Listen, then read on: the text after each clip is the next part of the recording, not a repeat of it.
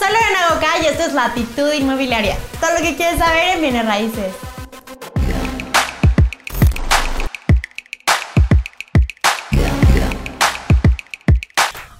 Pues si me sigues en redes sociales habrás visto que hice un quiz, una dinámica donde ponía en prueba tus conocimientos. Saqué la maestra que llevo dentro y bueno, les hice un examen de opción múltiple donde varios de ustedes, la mayoría, fallaron.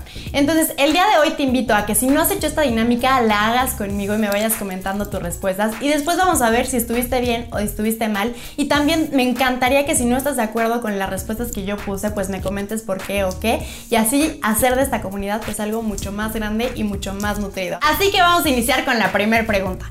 ¿Cuál es el peor miedo de rentar una propiedad?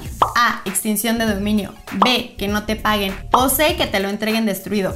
Obviamente las tres opciones son correctas, pero yo creo que la peor de todas es la extinción de dominio. ¿Por qué? La extinción de dominio es que te quiten tu propiedad. Y bueno, que no te paguen sigue siendo muy malo, pero no tan malo, o que te lo entreguen destruido sigue siendo malo, pero no tan malo como que te quiten la propiedad. Entonces yo les quería platicar un poquito más por qué te pueden quitar una propiedad. Entonces les voy a leer la definición. Delincuencia organizada, delitos contra la salud, secuestro, robo de vehículos, trata de personas, en hechos de corrupción, encubrimiento a delitos cometidos por servidores públicos, operaciones con recursos de procedencia ilícita, extorsión y delitos cometidos en materia de hidrocarburos, petrolíferos y petroquímicos. Por eso es muy importante que te asesores con un buen abogado, que tengas un contrato que te pueda proteger, porque aunque tú no hagas estos hechos, si tu inquilino lo hace, también te hace cómplice y también te pone en riesgo. Por eso es muy importante que tengas cuidado de elegir muy bien a quién metes a tu propiedad y con quién la rentas. Recuerda compartirme tus respuestas para ver cómo vas, si, si vas bien o no vas bien, coincidimos o no coincidimos. Pregunta número 2.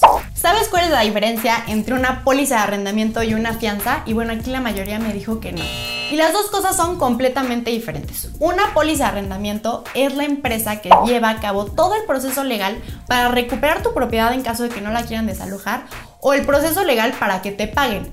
Mientras que una fianzadora, que es el que da la fianza, pues se encarga de pagarte la empresa directamente lo que te debe el arrendatario.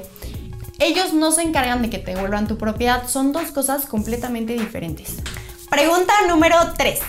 Si rento mi casa genera IVA, A. Solo a persona moral es obligatoria.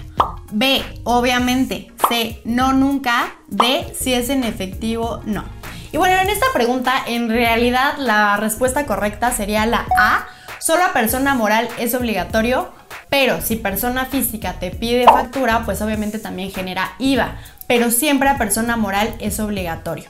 En la renta de casa habitación nos permite no generar factura, a diferencia de otro tipo de propiedades como la comercial o la industrial, donde siempre es obligatorio. Pregunta número 4. No olviden compartirme sus respuestas, ¿eh?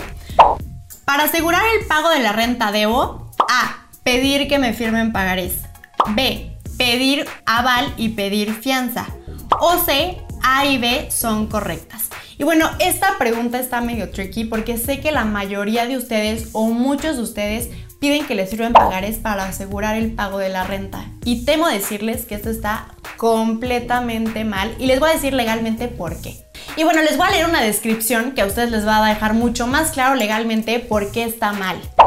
La suscripción de pagarés para garantizar el pago desnaturaliza la esencia del contrato de arrendamiento, que es eminentemente civil mientras que la suscripción de aquellos documentos involucra cuestiones que atañen únicamente a materia mercantil. O sea que chocan y esto no va a funcionar. Pero de todas maneras yo les voy a dejar la referencia y la referencia de cada una de las preguntas para lo que yo me basé en dar esa respuesta para que la puedan revisar por si tienen alguna duda. Así que la respuesta correcta de esta pregunta sería pidiendo aval y pidiendo fianza. Esta es la manera correcta legalmente hablando. Pregunta número 5. Rentar amueblado provoca tres puntitos. A. Genera IVA. B. Un gran riesgo. O C. Más clientes. Y bueno, aquí las tres preguntas pueden llegar a ser correctas, pero lo que yo les quería transmitir es la respuesta A, que genera IVA. Es algo que yo aprendí en mi última capacitación y que no sabía que una casa puedes rentarla sin factura, sin generar IVA, pero si la casa está amueblada, genera IVA.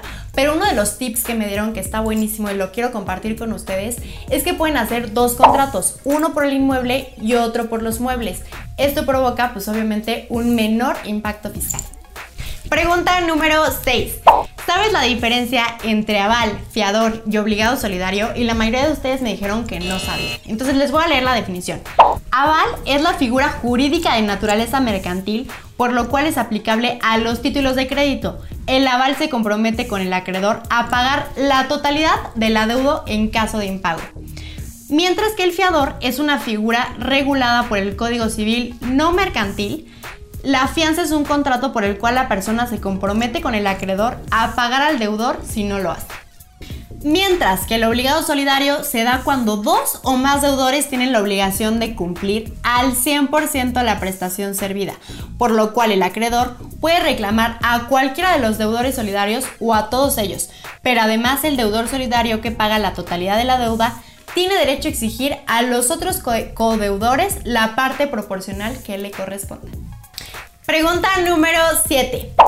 Cuando prestas una propiedad, debes, tres puntitos, A. Hacerlo con alguien de mucha confianza. B. Firmar un comodato. O C. Firmar un contrato de arrendamiento sin costo. Y bueno, aunque lo ideal sería la respuesta A, que sea con alguien de mucha confianza, lo más importante es que siempre firmes un comodato. Entonces la respuesta correcta es la B.